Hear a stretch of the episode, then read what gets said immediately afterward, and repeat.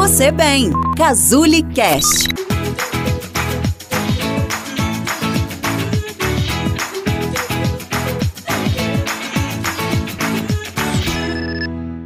O uso de álcool é socialmente aceitável.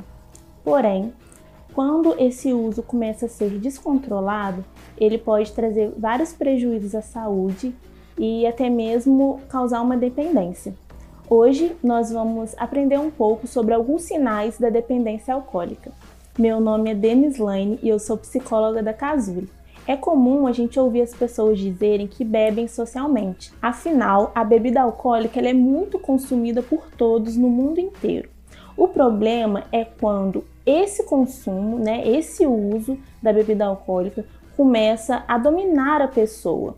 Ou seja, quando a pessoa ela passa a perder o controle sobre esse uso e passa a ser escrava desse consumo.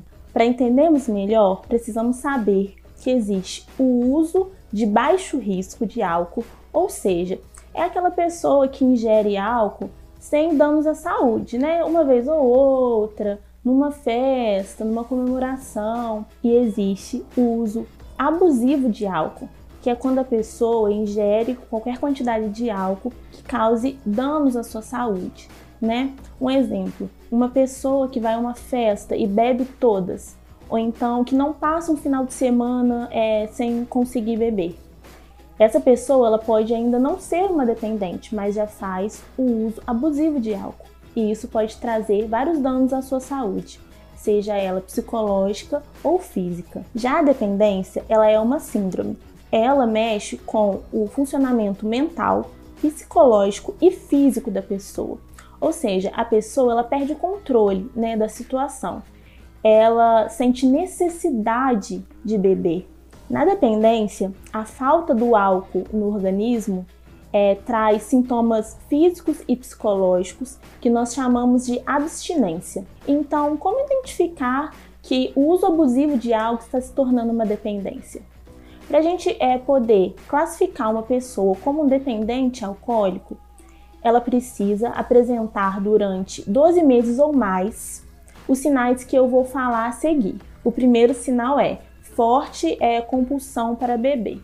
Isso é, a pessoa ela perde totalmente o controle sobre si. Mesmo que ela não queira, ela não consegue não beber. Por exemplo, às vezes ela tem que trabalhar no outro dia ou tem alguma coisa muito importante, um evento importante, né? Mas ela sabe que ela não pode beber, ela precisa estar sóbria, mas ela perdeu totalmente o controle, então ela não consegue não beber. O segundo sinal é alteração no comportamento. A pessoa ela fica irritada, inquieta, só consegue relaxar quando está bebendo.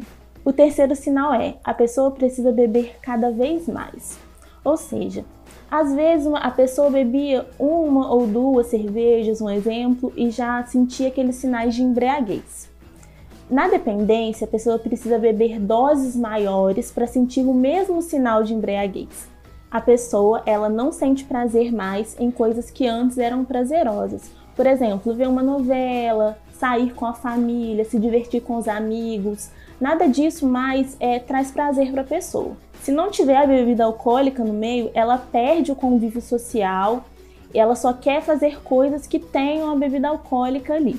O quinto sinal é a pessoa continua ingerindo álcool, consumindo álcool, mesmo percebendo os danos causados.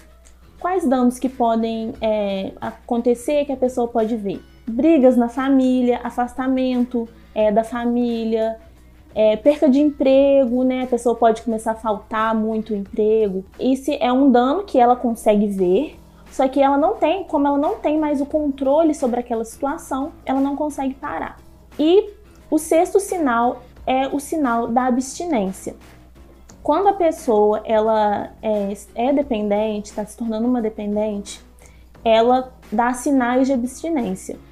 Quando ela fica sem a bebida, ela fica irritada, ansiosa, dá tremores nas mãos, ela pode perder o apetite, ficar muito agitada, insônia. Esses são alguns sinais da abstinência. Vários fatores podem contribuir para a pessoa se tornar independente. Além do fator genético, que faz com que a pessoa possa ter uma predisposição para essa dependência, alguns fatores do dia a dia também, como problemas no casamento, problemas financeiros, problemas na família, né, problemas psicológicos, são fatores de risco para que essa pessoa se torne um dependente, porque a pessoa ela não consegue lidar com esses problemas do dia a dia, né, e vê na bebida é uma fuga para se livrar, sair dessa realidade dos problemas. E acaba caindo na síndrome da dependência alcoólica. Se você identificou que você é, ou alguém próximo de você está se tornando um dependente ou já é um dependente, né? É, procure é, ajuda profissional.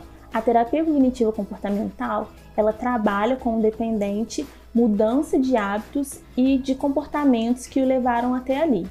E também as crenças e pensamentos que podem estar por trás né, destes comportamentos. Não é um caminho fácil. O primeiro passo é admitir que o uso de álcool passou a ser um problema para sua vida. E depois disso, trabalhar né, junto ao terapeuta para que você consiga sair desse quadro. Se você gostou desse vídeo, curta, compartilhe com pessoas que você acha que esse conteúdo pode ser útil e até o próximo vídeo.